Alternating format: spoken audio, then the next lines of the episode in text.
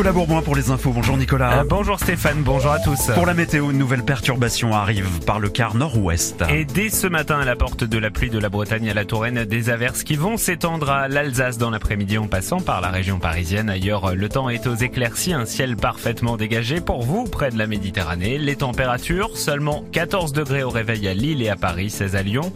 Cet après-midi, 23 à La Rochelle, 25 à Metz et à Bordeaux, 31 à Marseille. C'est l'image de la nuit. Emmanuel Macron aux côtés des policiers parisiens. Le chef de l'État s'est rendu dans une caserne du 17e arrondissement avec son ministre de l'Intérieur Gérald Darmanin, des fonctionnaires qu'il a assuré de son soutien alors que pour la deuxième nuit consécutive, un certain calme semble de retour après les émeutes.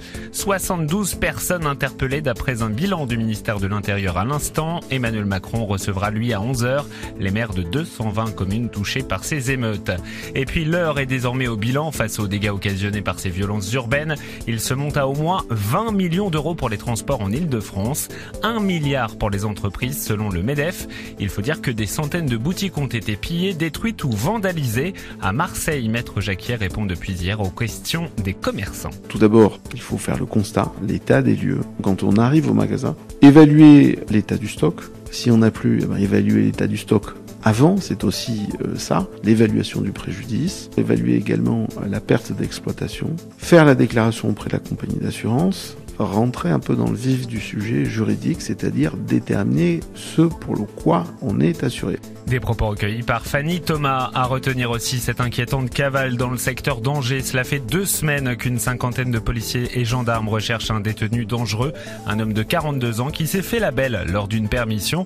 Une fuite durant laquelle il aurait tué deux personnes. Il doit être interpellé avant un autre drame, a dit hier le procureur. Mais 400 propriétés et maisons ont été inspectées sans succès pour l'instant.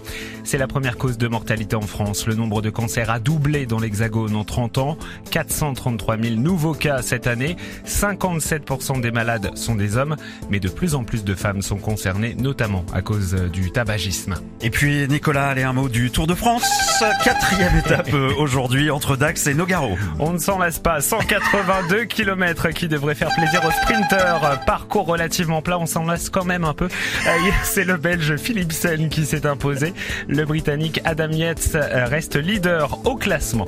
Enfin, une place au JO pour 3 euros. Depuis hier, la Française des Jeux fait les yeux doux au recalé de la billetterie pour Paris 2024. Elle met en vente un ticket à gratter avec à la clé des places pour les finales d'athlétisme. 10 millions de tickets en vente pour seulement 100 places à gagner. Je vous conseille quand même de garder un petit œil sur la billetterie, hein, Stéphane. Évidemment. Merci beaucoup, Nicolas, et à tout à l'heure pour les infos. À tout à l'heure. À tout à l'heure.